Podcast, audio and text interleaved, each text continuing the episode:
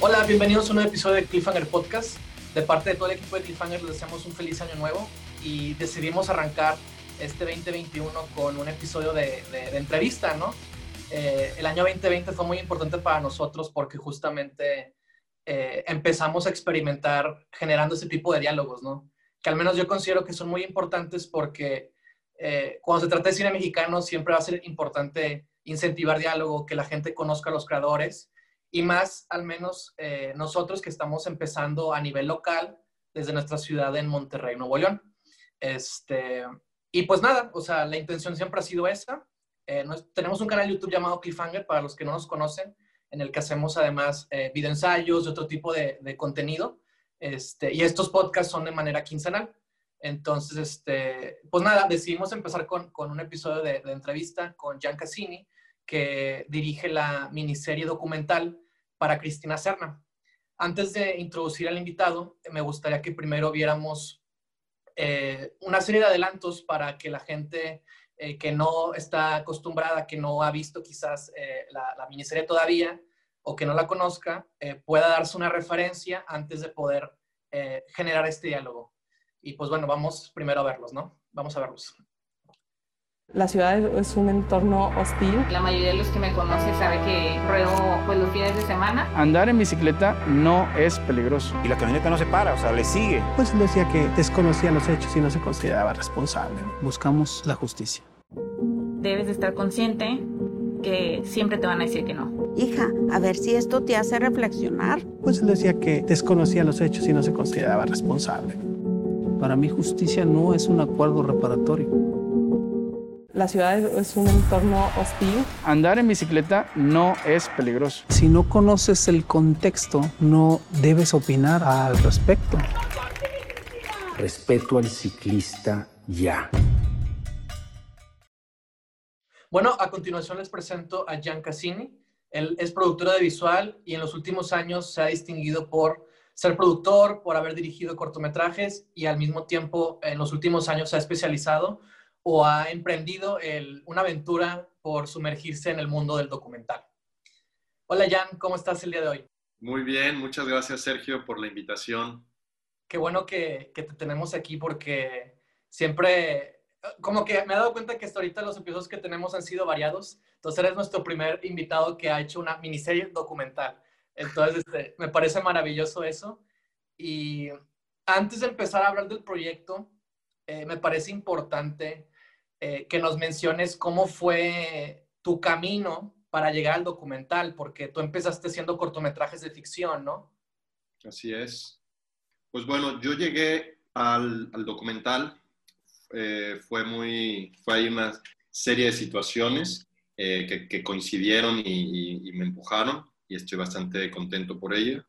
Eh, creo que la principal fue que eh, la universidad en la cual impartí clases, la Universidad Autónoma de Nuevo León, me invitó en el 2000, finales del 2011 para empezar en el 2012, a impartir la materia de producción de documental, lo cual eh, pues para mí era pues un poco osado porque realmente yo no tenía ninguna formación como documentalista y realmente como mi nivel aún como espectador del documental pues era pues bajo.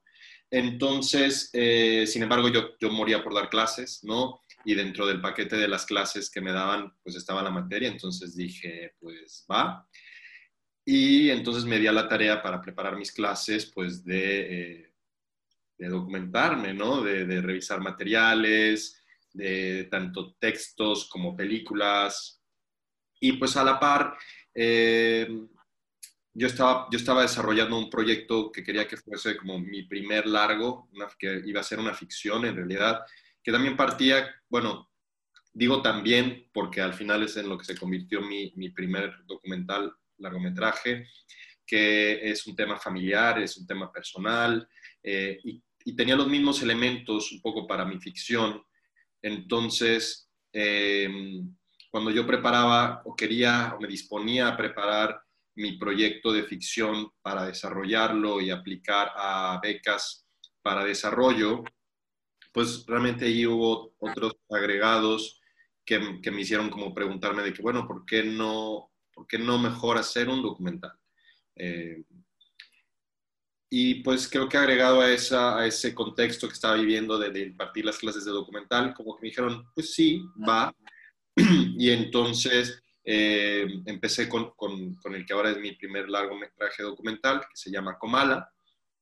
Y desde el desarrollo me sentí realmente como bastante incentivado eh, en el aspecto en que una serie de documentalistas y colegas eh, pues me, apoyaron muchísimo en, el desarrollo, en la preparación tanto de, mis presentaciones, en, abordar el material, en abordar los rodajes, en confrontar el material, porque el material, por supuesto, te confronta a ti mismo.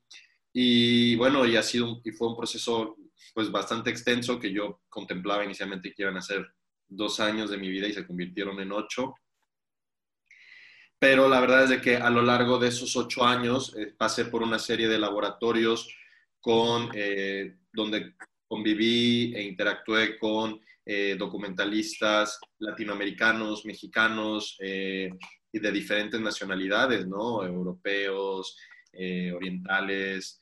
y entonces, pues encuentras toda una industria que desconocías, pero no solamente un tema de una industria, sino también un tema de eh, motivaciones estéticas y discursivas que hay en todos estos cineastas y, es algo que te apasiona y que dices de que quiero formar parte de esta comunidad, por supuesto. Entonces, pues aquí estoy, ¿no? Y, y bueno, y ahora pues em, no, no, no, puedo decir que busco o que, estoy, o que he estado buscando como mi siguiente proyecto, los proyectos, ahora con el proyecto que vamos a hablar, que es para Cristina Serna, eh, pues es un proyecto que, llegó, ¿no? Y que llegó de la nada y, y que, y que nos motivó muchísimo a, llevar a cabo. Y, creo que, que, la dinámica va a ser, al menos espero, un poco en ese sentido. Me da mucha curiosidad saber cómo fue que llegó a ti, porque contemplando las fechas, y de realización y, de, y del acontecimiento de lo que trata, este, pues parece que, que, todo fue como muy intenso. Y también, antes de que nos cuentes cómo fue ese proceso, también cuéntanos eh, de qué trata, ¿no? O sea, que, nos puedas decir de qué trata y ya contarnos eh, cómo fue el proceso de que llegó a ti el proyecto y empezaste a desarrollarlo. Y también el por qué una miniserie. Claro, seguro. Bueno, creo que mayormente fue si esa conexión personal que haces con la tragedia de una persona, que en este caso, eh, bueno, Cristina Serna, para como queda pie al título y, para los que no, no, han escuchado de ella, es una chica de 34 años, la edad que yo tengo actualmente. Bueno, hoy, hoy tendría 35 años. Y digo tendría porque fue una chica que, que murió lamentablemente a mediados del, del 2020, en julio, al ser eh, arrollada por un conductor que eh, violentó o rompió varios puntos del reglamento vial, como el exceso de velocidad, como hacer una invasión a un carril, sobre todo un carril que eh, daba lugar preferencia a ciclistas. Entonces, y creo que lo más impactante es que se dio a la fuga, ¿no? Entonces no podría contemplarse como un accidente. Em, entonces, este caso, bueno, se suscitó a mediados de julio. Yo recuerdo bastante bien que yo estaba en una consulta médica cuando se dio a conocer el caso. Eh, sin embargo, pues no le presté tanta atención. Ese día fallecieron dos ciclistas, Cristina y falleció otro ciclista eh, cuyo conductor también se dio a la fuga en las afueras de la ciudad, ¿no? O del área metropolitana. Y entonces a lo largo de la semana que siguió, pues eh, empecé a ver en mis redes que había una iniciativa para eh, darle, eh, pues buscando justicia, ¿no? explicando un poco más el contexto, el contexto del caso. luego algunos compañeros estuvieron posteando un poco el seguimiento hacia el responsable que había puesto un amparo, que estaba de alguna forma pues evadiendo su responsabilidad, que no se declaraba eh, responsable.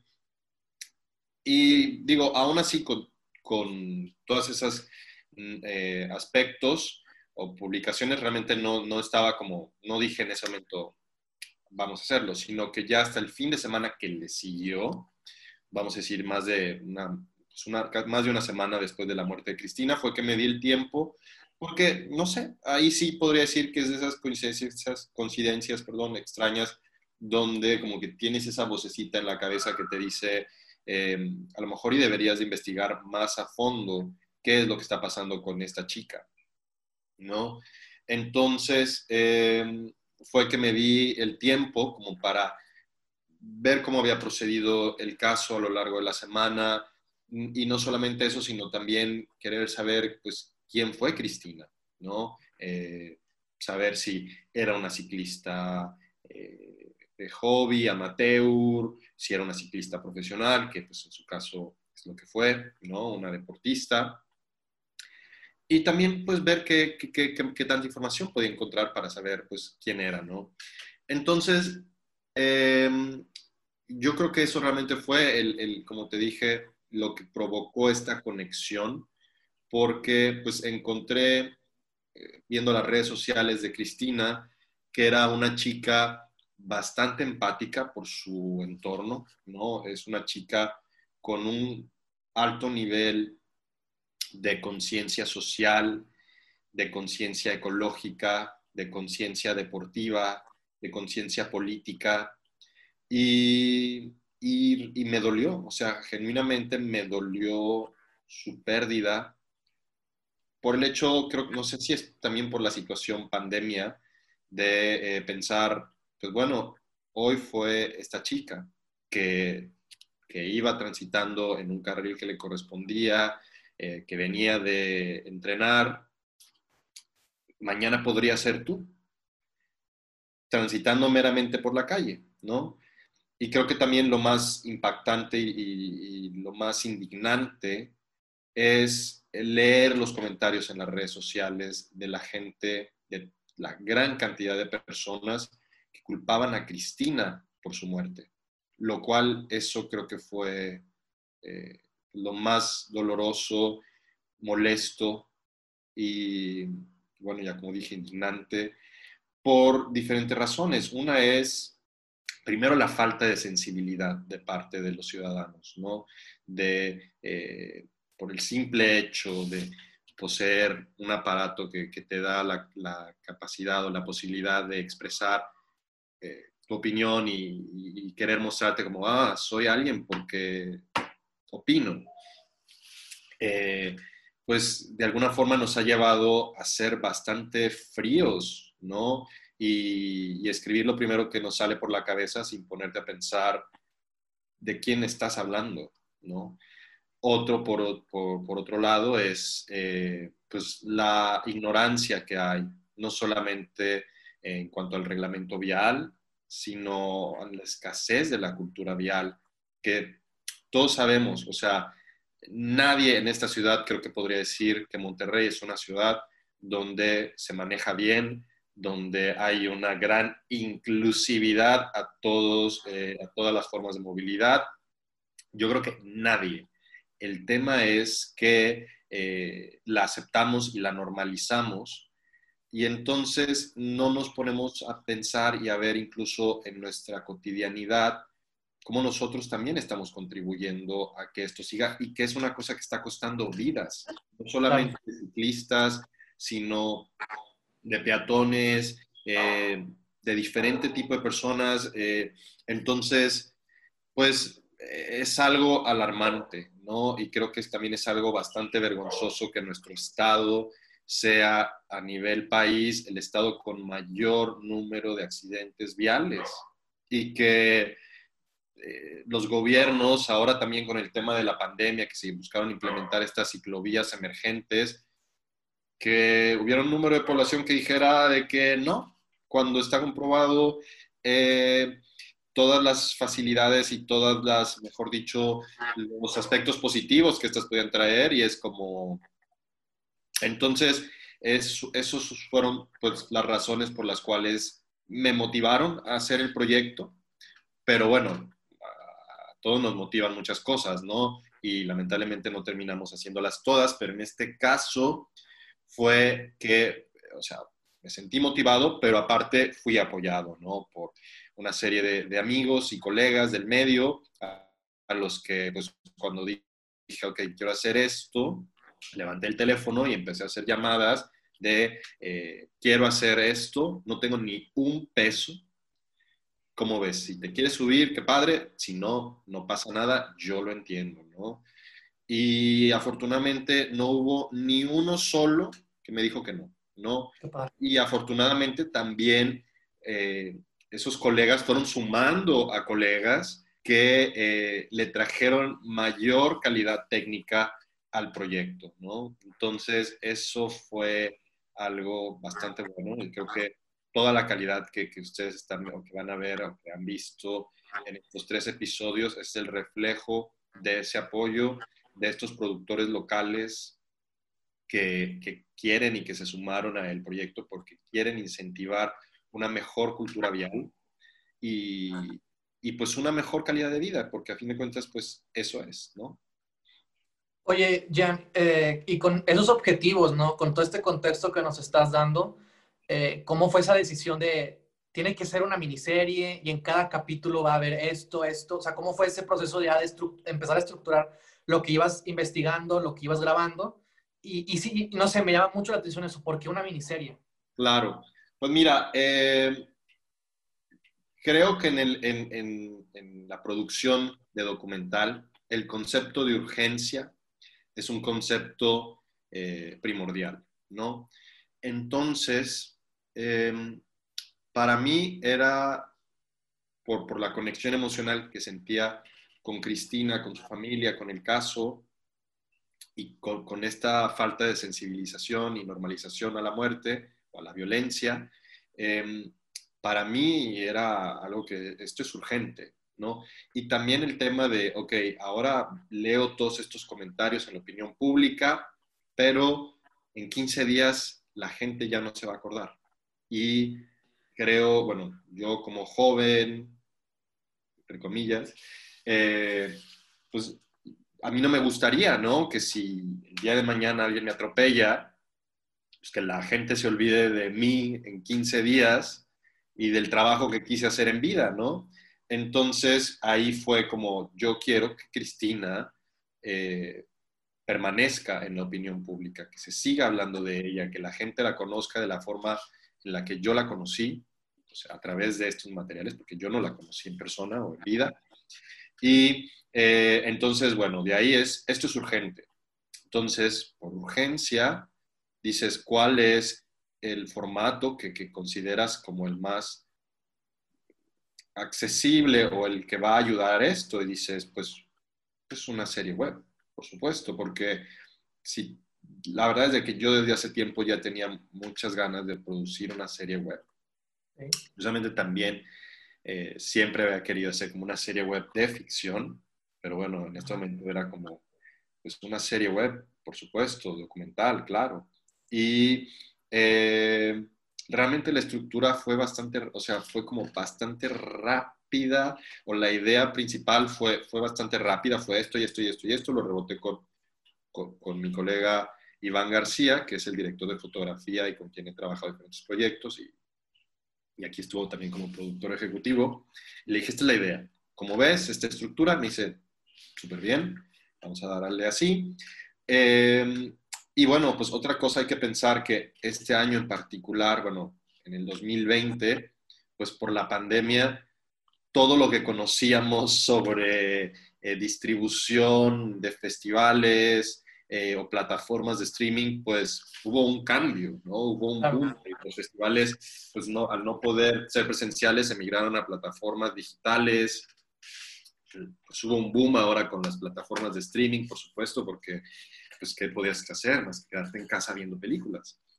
Eh, bueno, en tus ratos libres, ¿no? Entonces, eh, pues algunos me han preguntado de que, bueno, ¿y por qué no, por qué no pensaste como un largo? Eh, ¿Por qué no presentaste como algo para festivales? Y pues es también un poco la reflexión que nos, que nos ha traído este año, ¿no? De, pues, porque los, los festivales pues si bien sirven para conectar con mercados, eh, son procesos bastante que pueden ser bastante extensos, ¿no? Y algunos pueden tener éxito, algunos no van a tener éxito.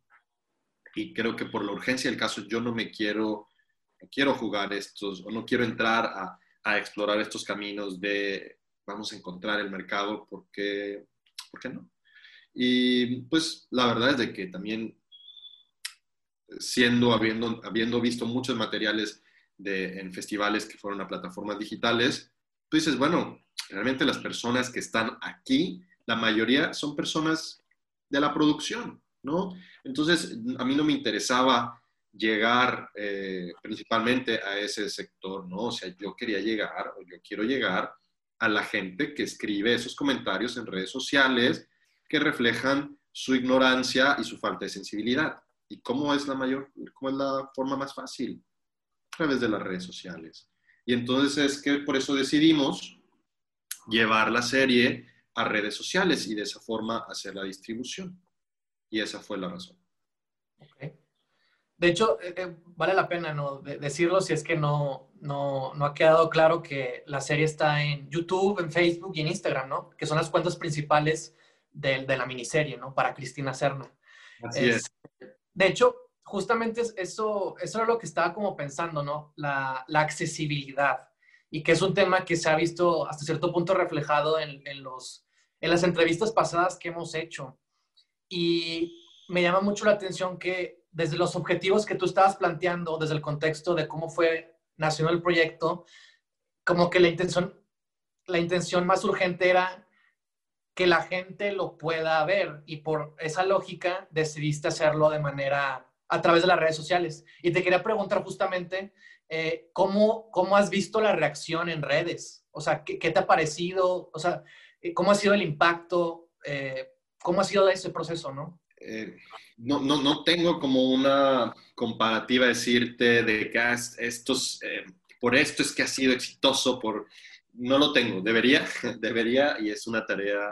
También es muy pronto, también es muy pronto, se acaba de acabar. Claro, pero eh, yo creo que ha sido una buena respuesta en el sentido en que, pues bueno, mayormente la comunidad ciclista en, el estado y, poco a poco van llegando más ciclistas de diferentes estados y no solamente estados, sino de países, ¿no? Eh, como Chile, como Argentina, pues se, ha ido, se han ido sumando, ¿no? Porque quieren, lo han visto en el material, esta, pues, oportunidad de conciencia, para generar conciencia eh, en la ciudadanía, pues, de esta ausencia de, de educación y de cultura vial, eh, y por ese lado, pues estamos pues, bastante contentos con ese alcance. Eh, me encantaría decirte que hemos recibido una lluvia de comentarios sobre cómo la gente nos ha dicho que su perspectiva sobre la inclusión a los ciclistas ha cambiado. De hecho, justamente esta semana me, di yo personalmente a la tarea de responder algunos de esos comentarios, que son muy pocos, la verdad. Eh, que aún hoy en día, poniendo las cosas con peras y manzanas, siguen culpando a Cristina. Y es como, bueno, ya sé que no lo viste, porque pues creo que cualquier persona pensante, si viera los episodios con la información y los datos duros que se le están dando, pues creo que tu opinión sería otra. Sin embargo, aquí pues no lo ven, sin embargo dicen, sí, el video me dice que es como, a ver, el video no te está diciendo eso, porque es obvio que no lo estás viendo, pero pues, no puedo hacer más por ti, ¿no? Eh, podría ponerme como mi abuelo, que tiene más de 80 años y se pone a discutir con todo el mundo en redes sociales, pero es como, ya más, para o sea, quizás sea ese proyecto de a mis 80, pero ahora todavía me falta para llegar a eso. Eh, entonces, sí, eh, o sea, sí han sido casos como muy puntuales o muy pocos, pero de gente conocida, eh, que sí me ha expresado cómo su perspectiva del caso ha cambiado, ¿no? Y me dicen, justamente se lo estaba mostrando a un amigo, digo, y, es un caso en particular, ¿no? Porque yo recuerdo que cuando hablamos del caso, como en agosto, julio, él estaba terco y terco con que Cristina, pues sí había violentado el reglamento y que pues eso justificaba lo que había pasado, ¿no? Entonces este fin de semana lo vio y me dice, no manches, o sea, me dice, lo acabo de ver, lo estoy procesando. Dije, hay una reacción orgánica, ¿no? Me dice, no, me dice, no manches, o sea, ¿cómo cambia la opinión de uno cuando pues deja de ser no solamente un caso que ve rápidamente en, en los medios y lo ves a fondo, lo exploras a fondo? No me dijo al respecto de, ah, la cagué, ay, Cristina. No, pero eh, creo que ese tipo de reacciones orgánicas, espero, la verdad, que estén andando por ahí entre la gente, que eso es lo que queremos.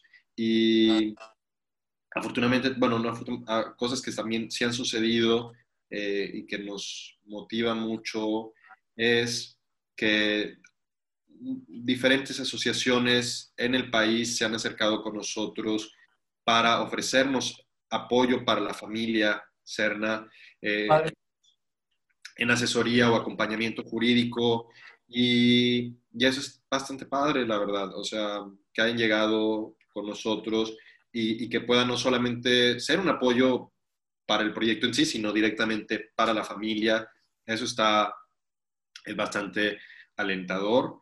Y, y por otro lado, bueno, pues sí, para el proyecto también ha habido eh, una serie de personas que se han acercado con nosotros para ofrecernos apoyos económicos en especie para darle más empuje, lo cual creo que eh, pues también nos vino bastante bien, porque como mencioné, pues es un proyecto que se hizo con cero presupuesto. Hacer la serie para ti era importante que hubiera más eco en el, en el, con el tema del caso legal. Una, esa es una pregunta, si la serie puede ayudar. Y la segunda es, ¿qué va a pasar con la miniserie ya que se estrenó? ¿Vas a moverla o para dónde va la serie? ¿no? Claro, seguro. Cuando nosotros empezamos el proyecto, o sea, mi equipo y yo, em, bueno, nuestra, nuestro objetivo principal era que Cristina siguiera en la opinión pública. Ya pensando en el alcance que el proyecto pudiese tener en términos eh, jurídicos, pues si bien nos encantaría ser un propulsor para eh, lograr la justicia para Cristina y para su familia, en este momento pues realmente no, no veo cómo, ¿no? Eh, es, específicamente hacia el caso.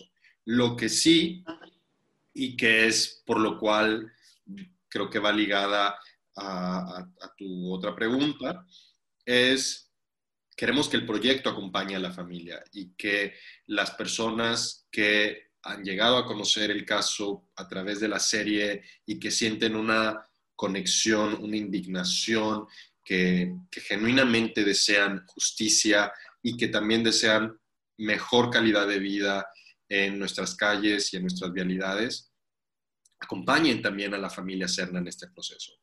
Eh, entonces, va ligado a, como te dije, a tu, siguiente a tu otra pregunta, que es, bueno, ¿qué sigue? ¿Cómo logramos esto? ¿O cómo, si, cómo podemos que siga vigente y que siga hablándose de ella, porque nosotros estrenamos el primer episodio, digo, perdón, el último episodio em, empezando el año. Han pasado ya casi dos semanas de eso y yo siento cómo va disminuyendo. Entonces, realmente nosotros queremos seguir eh, en la conversación para el momento en que se fije un juicio al responsable.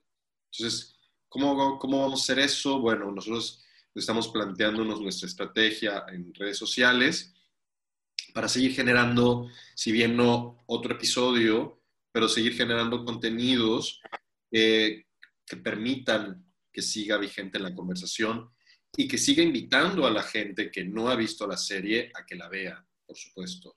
Entonces, en este momento estamos definiendo como esa estrategia.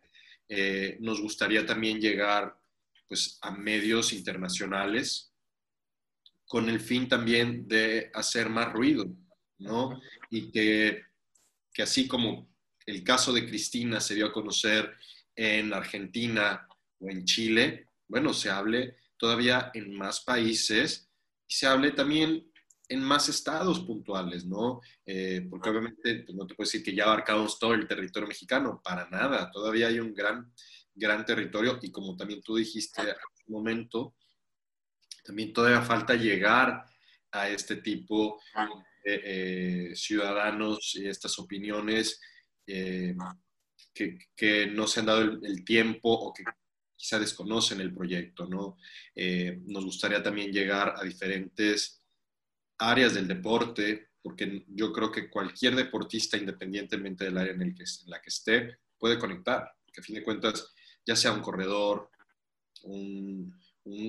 también un, conductor de Fórmula 1, yo creo que, puede conectar fácilmente y no creo, por ejemplo, en la Fórmula 1, no creo yo que un conductor de, de este tipo de vehículos de carreras va a decir, no, porque me gusta la velocidad. No, o sea, no se trata del deporte. Obviamente, pues sí, a mí también me gusta la velocidad.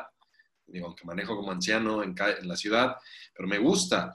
Pero es muy diferente a... Así manejar, ¿no? Yo creo.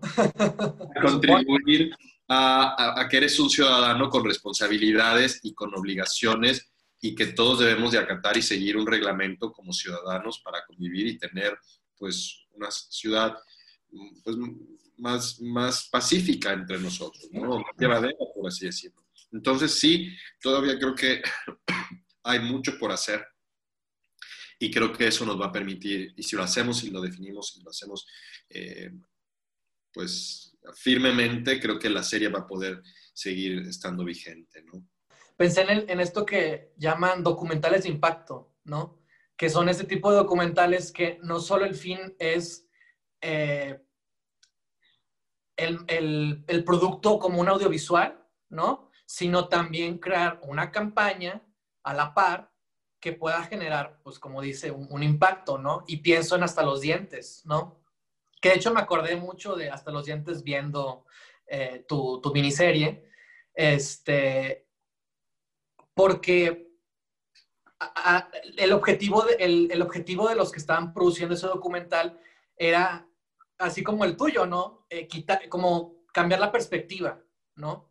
El de ellos era que se limpiara el nombre de, de los dos eh, estudiantes que, que, fueron asesinados en su momento y que a dos años de, o uno de, de haberse estrenado se pudo hacer esa ceremonia, ¿no? Falta la justicia, ¿no? Todavía, ¿no? Todavía queda esa impunidad, pero a mí sí fue como, wow, cuando pudieron, cuando, que fueron al TEC y que hubo una ceremonia y que, y que hubo ese apoyo institucional que estuvo en silencio por tantos años, o sea, que llegara este documental y apoyara y sumara y pudiera insertarse también en los medios, pues en Netflix, ¿no? Este, ayudó a que más gente conociera el caso. Entonces, por ejemplo, ahorita todo con esto que mencionas, y, también porque me acordé de, de, hasta los dientes viendo para Cristina Serna, este, pienso algo parecido, ¿no? En que también tu interés no solo es hacer la serie, es que, como dices, que Cristina siga viva, que no nos olvidemos de ella y que podamos crear conciencia para que, pues, la, pues ¿qué, tiene de malo aspirar a que la situación sea mejor, ¿no? A que verdaderamente este, el, el problema que, que, describes con perfección en el tercer capítulo, que es lo que me gustó mucho, ¿no? Vas como de lo local a lo global, ¿no? Vas, vas, vas, vas desde la vida de Cristina, vas trazando su accidente, la tragedia que hubo, la impunidad de su caso, que está todavía abierto, y al, al final concluyes con que esto es algo que no es nada más de una persona, sino es, es un problema complejo de una ciudad, de una cultura vial que lleva años vigente y que lo que queremos es, es, es cambiar, es mejorar y encontrar esas acciones que van a hacer que, pues que siga vigente, ¿no? La importancia de que esto siga vigente. Este. Em, ahora que tú mencionas, pues, estos, como esta referencia o este ejemplo de, hasta los dientes, por supuesto también era algo que, que yo también tenía como un, como un referente, em, quizá porque también son casos que a uno como cineasta eh, digo, no, conozco a Alberto Arnado, pero quiero pensar que son cosas que, que te motivan y que te enorgullecen, que una pieza audiovisual eh, no solamente genere un alto nivel de conversación y de replanteamientos en, en, los ciudadanos, pero también que eh, haya una acción que, lleve o conlleve a una acción eh, pues, trascendente o fuerte en el aspecto político, ¿no? O sea, como tú mencionaste, eh, para mí de alguna forma yo, yo, yo, también me siento conectado, creo que también ligo el caso de Cristina con el caso de Jorge y Javier, porque eh, ese año en particular, en el 2010, eh, cuando ellos fallecieron, pues yo hubo un impacto también en mí. Yo creo que, que muchos jóvenes que, que, que, vivimos eso, que lo, que lo vimos, que lo escuchamos en las noticias, que, formaron parte de todos estos eh, meetings, eh, fue algo impactante. Digo, también nuestra universidad, la Universidad Autónoma de Nuevo León, también tuvo casos de alumnos que fueron asesinados. Si bien sus nombres no fueron eh, perjudicados como se intentó con, con Jorge y con Javier, eh, también pues todos tuvimos amigos, conocidos, compañeros, que ya no se trataba del amigo de un amigo, sino era de alguien de que yo conocí. Entonces, fue muy impactante y, y, precisamente también así como conecté con Cristina, con ese hecho de pensar, bueno, el día de hoy fue ella, el día de mañana podría ser yo, fue algo bastante similar a lo que pasó con Javier, ¿no? Entonces, sí, por supuesto, cuando, cuando producía y cuando desarrollaba el proyecto, por supuesto que, que, lo pensaba, porque son las conexiones que uno hace eh, primeramente personalmente, ¿no? Eh, eh, fueron las mismas. Y bueno, ahora en, este caso, por ejemplo, también en, Netflix acaba de salir otra serie, digo, perdón, otro, otro, documental que es Las tres muertes de Marisela Escobar, que me, me, encanta el hecho de que también está trayendo de vuelta o trajo de vuelta a Marisela en el tema o en las conversaciones de todos, ¿no? Y, que, y ver cómo los gobiernos están tratando o están moviendo también el nombre y buscando, pues, hacer justicia en lo que Marisela buscó en vida. Y eso fue un caso que fue hace ya años. Entonces, ¿quién quita? Y también en nuestro caso, digo, es lamentable que la justicia no pueda ser inmediata o más rápida. Eh, digo, en el caso de Jorge Javier fueron dos administraciones, prácticamente casi dos administraciones gubernamentales las que tomaron, las que, las que pasaron para que se lograra el cometido de sus padres de limpiar sus nombres. Con Marisela, bueno, han pasado también casi dos administraciones, vamos para dos administraciones y todavía no se hace justicia. Entonces, eh, pero, es, pero es motivante y es, pues sí, bastante inspirador como estas piezas, estas piezas cinematográficas tienen ese alcance y tienen ese poder de mover masas y a un, a un cambio social. Entonces, eh, por supuesto que a nosotros nos encantaría eso. Quizá lo que nos detiene es la ignorancia o... es complicado, ¿no? La falta de conocimiento en lograr, como tú dices, esta campaña de impacto.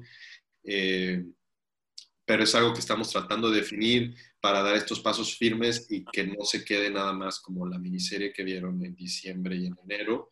Eh, y que pueda, pues, si bien eh, sí acompañar a la familia en el caso, en el acompañamiento jurídico, pero también que sí sirva para nosotros como una eh, como un parteaguas o marcar un precedente también en nuestra cultura vial, lo cual pues ha estado como buscando pasar eh, con diferentes iniciativas, por ejemplo, a mí me, genera bastante curiosidad y, lo aplaudo, aunque sé que tiene, aunque he escuchado que tiene como sus fallas, pero ver cómo el gobierno de San Nicolás está implementando o implementó todas estas ciclovías y está planeando todas estas estrategias, aunque por un lado, pues grupos ciclistas las han criticado porque pues sí puedes notar que algunas están mal trazadas, pero, eh, y como también la opinión pública de todos los conductores pues los critican porque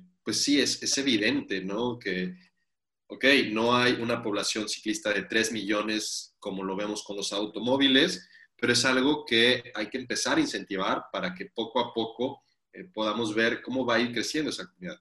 Pero lamentablemente, como la tendencia en, en la ciudadanía y en nosotros seres humanos o mexicanos, no lo sé, es que ya normalizamos, vamos a decir, todo lo malo, ¿no? La corrupción, la impunidad. Eh, y el caso es de que, pues, entiendo y, creo que soy, una persona también bastante pesimista. Sin embargo, es como, bueno, pues, o sea, entonces, ¿qué? Es como, me voy a quedar cruzado de brazos porque ya eh, México está jodido, el sistema político está jodido, eh, las instituciones están jodidas y pues bueno, y va a ser lo que le va a tocar también a las futuras generaciones y dices, pues no. O sea, quiero formar parte, al menos si yo no lo voy a ver, en generar este conocimiento y conciencia de cómo pudiéramos construir una mejor sociedad, ¿no? Eso se lo, lo, hablaba también con otro amigo, me decía, qué padre que hiciste este proyecto, pero yo no creo que vayamos a ver ese cambio en, nuestras realidades. Y es como, pues, estoy seguro que no lo vamos a ver nuestra generación, pero la siguiente sí. Entonces, pues, pues trabajemos al menos para que eso sea posible, ¿no? Entonces, eh, pues es algo que, me motiva bastante. Eh, digo, y podríamos hablar y citar una serie de documentales mexicanos que han incentivado cambios para los que han estado eh, retratados en, este, en ellos. Y creo que es una de las cosas también por las que me motiva a formar parte de esta comunidad cinematográfica, ¿no? Mm, y pues bueno, era, era un agregado ahí. No, sí, totalmente. Este, a mí es lo que me gusta del documental, ¿no? Descubrir esa parte social que está muy fuertemente arraigada e incluso ideológica en la gente que lo realiza, ¿no? O sea, yo me he dado cuenta al menos que los documentales que, los proyectos documentales que tengo siempre son de inquietudes que tengo, de cosas que me inquietan, sobre todo de la ciudad. Y digo, y, que, es como lo tuyo, ¿no? Este, de por qué somos así, ¿no? Porque esta ciudad tiene que ser así, ¿no? Este, y, y escuchándote, escuchando otros, viendo otros casos. Y aparte también me gusta a mí mucho el tipo de documental mexicano, porque es, por lo general, tiene esta carga social y está abogando a algo diferente, ¿no? O te está mostrando realidades eh, tal cual como son, ¿no? Entonces, o sea, también por eso a mí me encanta este mundo documental también por eso me encanta que estés aquí, estamos teniendo este diálogo, que me parece que pues, por lo mismo que son importantes, ¿no? Este, te quería preguntar, ¿de qué manera la gente que esté interesada puede apoyar o, sumarse? Este, pues sí, ¿de qué manera crees que alguien pueda, que esté interesado en, no sé, en, ayudar o lo que sea, pueda apoyarse con ustedes o, cómo serían? Bueno, la primera es eh, apoyándonos en compartir la serie, ¿no? Bueno, uno es verla, por supuesto. Eh, nadie comparte, o yo no invitaría a alguien a que no comparta algo en lo que no cree o en lo que no tiene empatía o, conecte con eso. Entonces, verla, eh, compartirla, pero no solamente compartirla de que, bueno, ahí está en mis redes, sino que la traiga al, centro de la mesa como discusión, que, que la lleve con, todas esas personas también que, que, nota que carecen de esta sensibilidad y esta falta o ignorancia respecto al reglamento vial. Esa es una. Eh, estén al pendiente, por supuesto, de cómo avanza el proceso judicial del caso la siguiente fecha o el cierre del plazo, mejor dicho, para eh, que el responsable presente sus evidencias si es que pudiera encontrar algo a su favor. es este 7 de febrero. Estamos justamente, bueno, en este momento a un mes. Eh, y después de ahí se fijará otra fecha, que esperamos sea ya la fecha de juicio. Entonces es estar al pendiente de eso y, y que sea, que siga siendo un tema y que siga estando dentro de la opinión pública. Y, eh, por ejemplo, se, acercó, se han acercado personas también con esta inquietud y nos preguntan de que, bueno, se va a organizar algo, eh, alguna marcha, se va, y es como, bueno, en este momento no, no se tiene contemplada, no se tiene planeada, pero por supuesto que nos va a encantar apoyar esto. Eh, por ejemplo, en todos los eventos, todos los, las audiencias que, que ha habido, pues un grupo de ciclistas hace acompañamiento a la familia Serna. Entonces, por supuesto que nos encantará convocar a más personas, que las instituciones vean que es un tema que, y una decisión que realmente eh, tiene un impacto no solamente en las personas cercanas, sino en todos y que todos estamos al pendiente que todos estamos atentos y tenemos la mirada puesta en la decisión y en lo que van a hacer. ¿no? Entonces, esa es otra.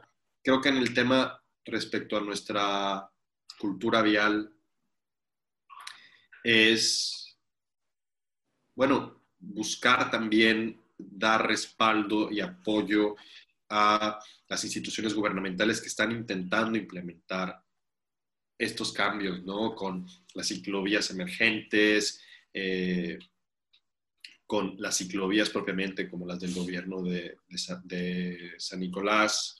Por ejemplo, digo, escuché por ahí que están dando marcha atrás porque no están, no están pudiendo controlar pues, las críticas y la presión de los ciudadanos, lo cual me parece bastante triste porque justamente cuando escuché de esto, de 60 kilómetros de, de ciclopistas, es como, wow, de que me voy a mudar a San Nicolás, quiero vivir en San Nicolás. Y ahora con todo esto es como... Mm.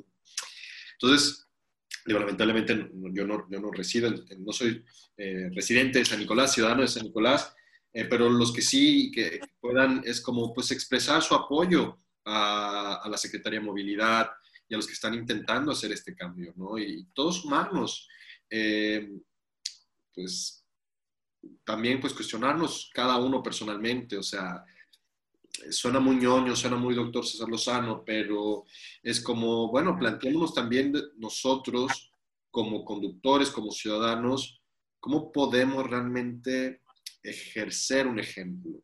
Eh, o sea, yo ahora con esto digo, con la edad, no sé, o no sé si es por la conciencia de, de, lo mal que estamos, me da más nervio manejar.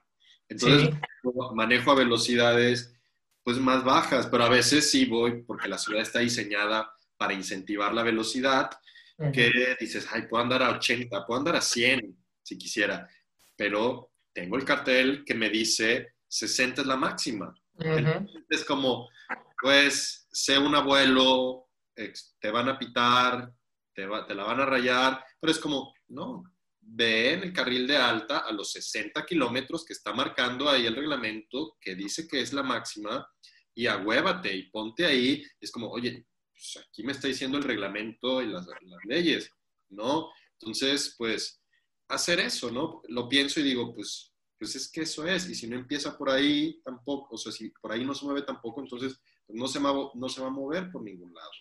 Entonces, eh, pensemos, por supuesto, como cita eh, Luisa Pérez Barbosa Novak en el episodio 3, es eh, que hagamos esto contemplando que estamos cuidando vidas, ¿no?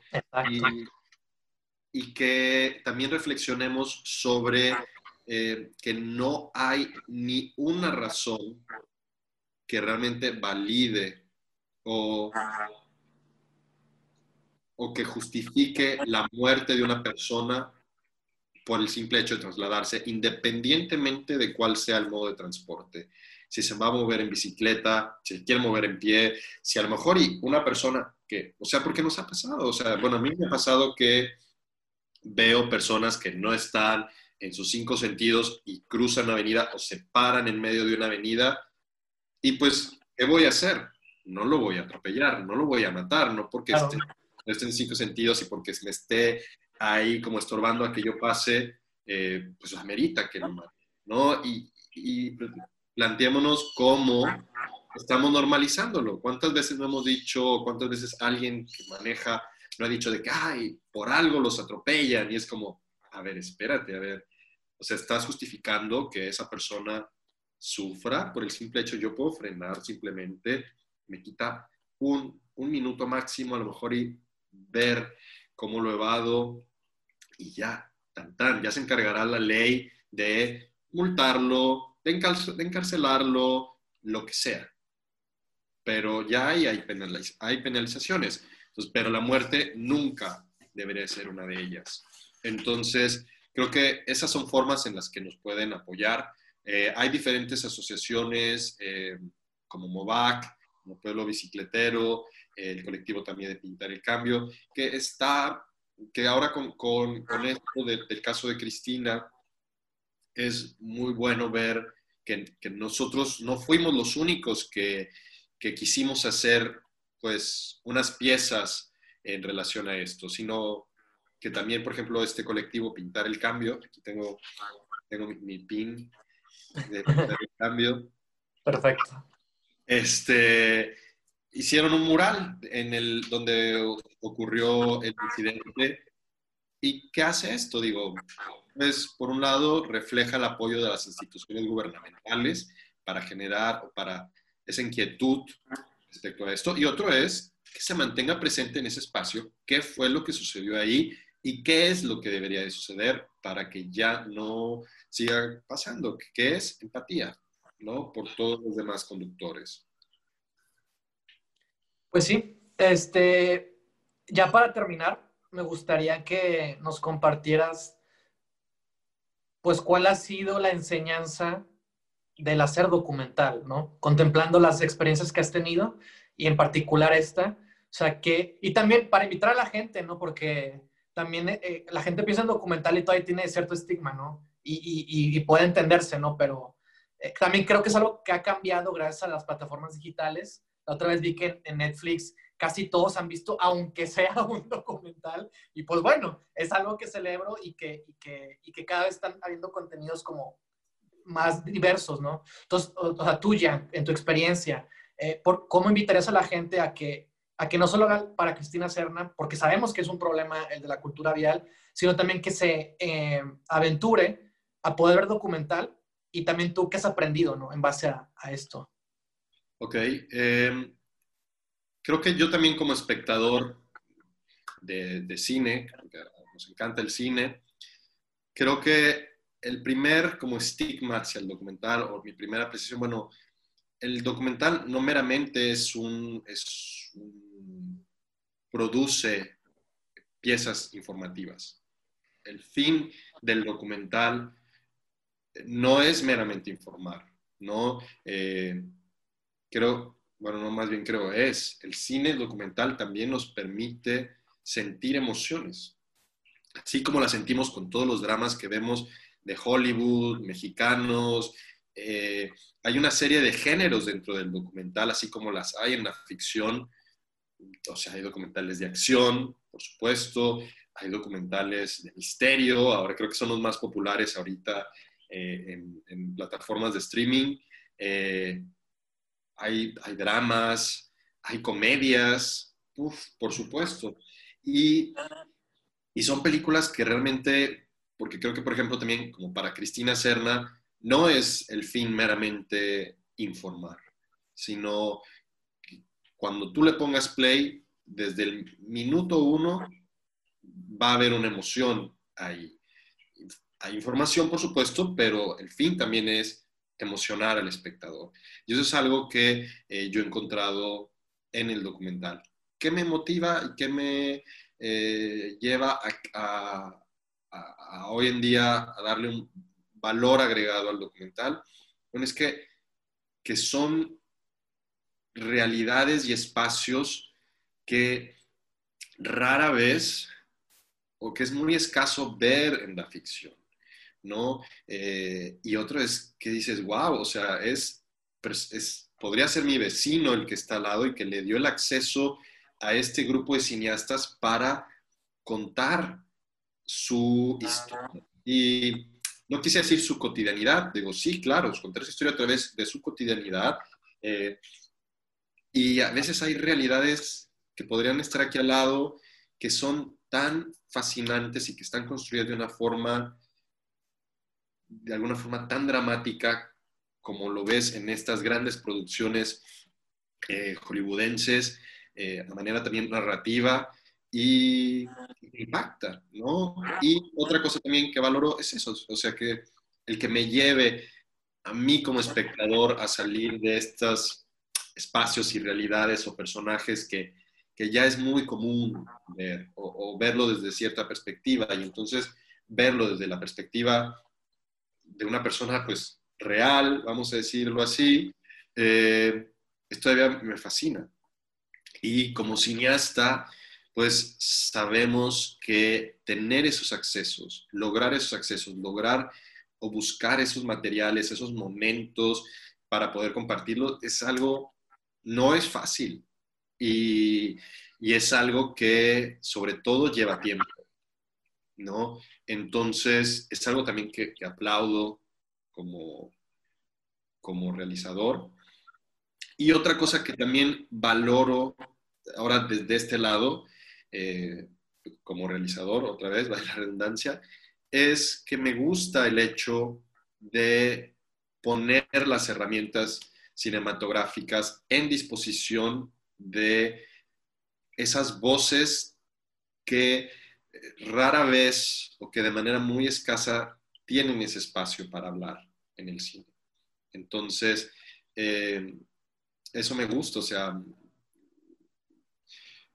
han sido mucho, como con el proyecto de Cristina, desaparecer por completo de, mi producción y que realmente lo que el, el, espectador pueda ver es a ese otro individuo, ¿no? Y si bien, como hemos hablado en el programa, hay una serie de conexiones y empatía y coincidencias eh, por los cuales yo conecté y produje eh, el proyecto de Para Cristina Serna, bueno, pues ahí sí, por supuesto, el discurso sigue. No por decir desaparezco, pero un cineasta, bueno, nunca desaparece. Pero eh, a lo que voy es, ya no es, ellos, los personajes, las personas, no están en función de mi discurso.